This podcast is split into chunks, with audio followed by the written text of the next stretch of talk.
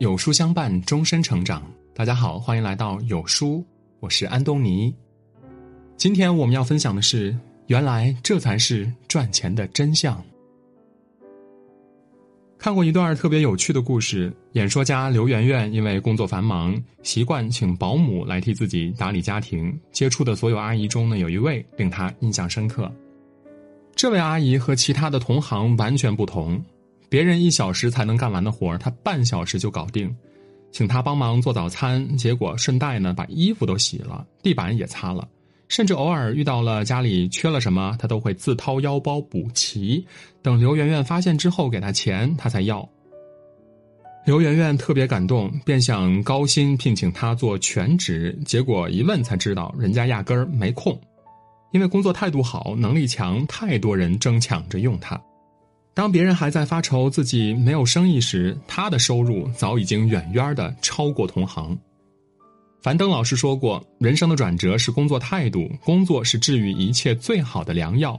在每一件细节中，每一个工作中，认真的对待，持续的改善，才有可能成为跟别人完全不同的人。”有时候我们总觉得赚钱多少与行业有关，殊不知每个人命里的钱都是有定数的。真正决定你能赚多少钱、过怎样的生活，完全取决于你的工作态度。三六零的创始人周鸿祎说过：“你混日子，就是日子混你，最后输家是你自己。”生活中，我们总能听到有人抱怨自己工作多、任务重、长期不升职、不加薪。如果留心，我们就会发现了，这些人在工作中几乎都处于硬着头皮办差的状态。每次工作能拖就拖，能偷懒儿绝对不卖力，所有事情都是浅尝辄止，生怕多付出自己一丁点儿时间和精力。殊不知，这种被动和敷衍的态度，就是工作不长进、生活没起色的缘由。知名媒体人何菜头分享过他早年在航空公司工作的一个故事。在一次执行飞机起航任务前，何菜头发现有一个航班缺少落地天气报告。于是呢，他交代副班去落实这份报告，并明确告诉对方，如果没有这份报告，就会耽误行程，飞机不能准时起飞。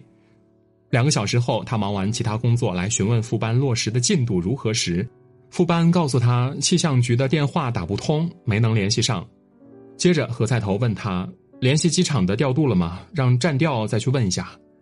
副班的回答依旧是电话打不通，何菜头强忍着怒火又问：“这是什么时候的事情？”他说：“半个小时前。”就这样看着副班干巴巴的在原地等消息，何菜头便发火训斥了副班。哪曾想副班更恼火，理直气壮的表示自己已经去做了，联系不上也没有办法呀。于是何菜头担心航班延误，就自己通过多方周折联系上了机场工作人员，拿到天气报告后顺利的起飞。其实有时候问题并不是无法解决的，副班只是懒得主动去想其他办法。在他眼里呢，自己已经做了本分的工作，其余的则超出了自己的工作范围。不由想起网上那句特别扎心的话。虽然做了十年的工作，但工作经验只有一年，剩下的九年都是在做重复性的工作。生活中像副班这样的人呢不可胜数，他们像算盘一样拨一下动一下，遇到问题他们的第一反应是抱怨或找理由开脱，却从来不会努力的解决。最后的结果呢，就是把原本可以过好的生活敷衍成了水深火热，荒废了整个人生。人生没有白走的路，每一步。都算数，用这句话来总结我们的生活呢，再贴切不过。我们都曾有过人生的暗淡时刻，想要为家人提供更优渥的生活，想要为自己买一条漂亮的裙子，甚至是想要吃上一顿期盼已久的大餐，都因为没钱而被迫妥协。仔细想一想，唯一能解决的办法呢，就是全力以赴的去完成工作。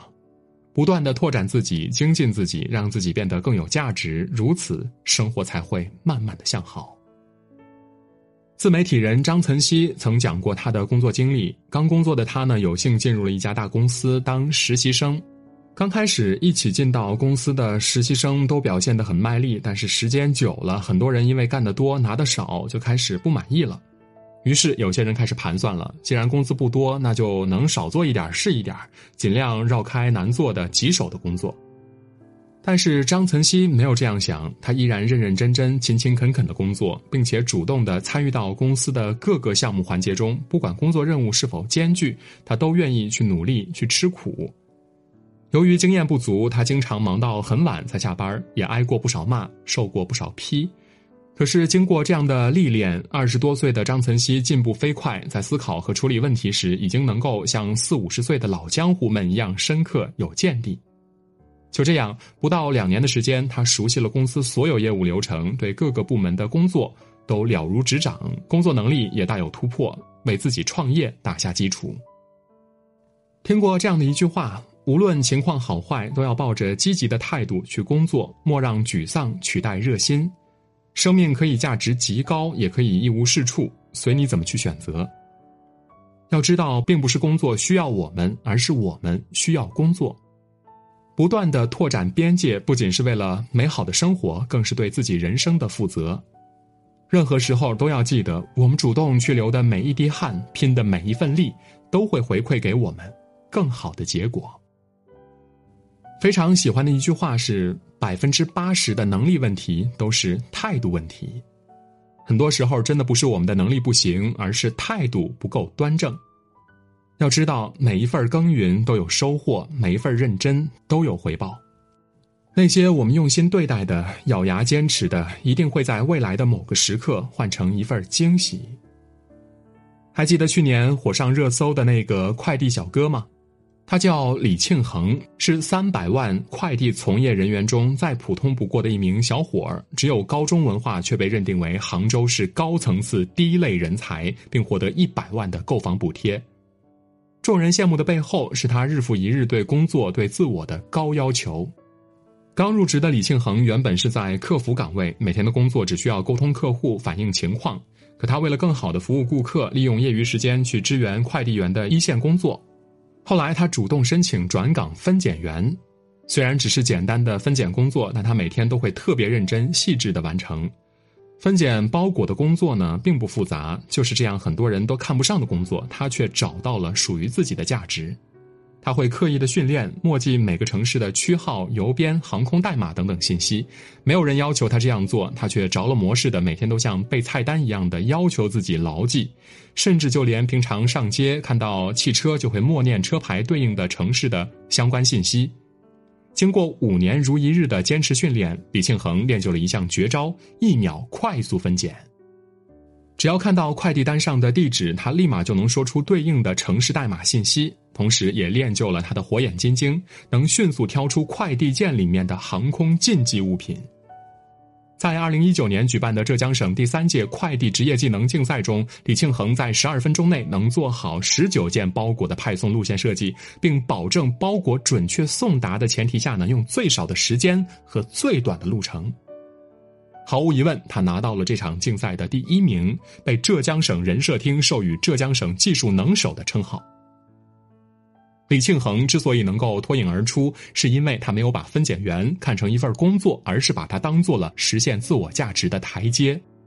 用心、热爱，把工作当成事业一样来对待，哪怕是再平凡的工作，也能做出一番成就来。你的每一次努力，每一场冲刺，都一定会让你得到的比期望的更多。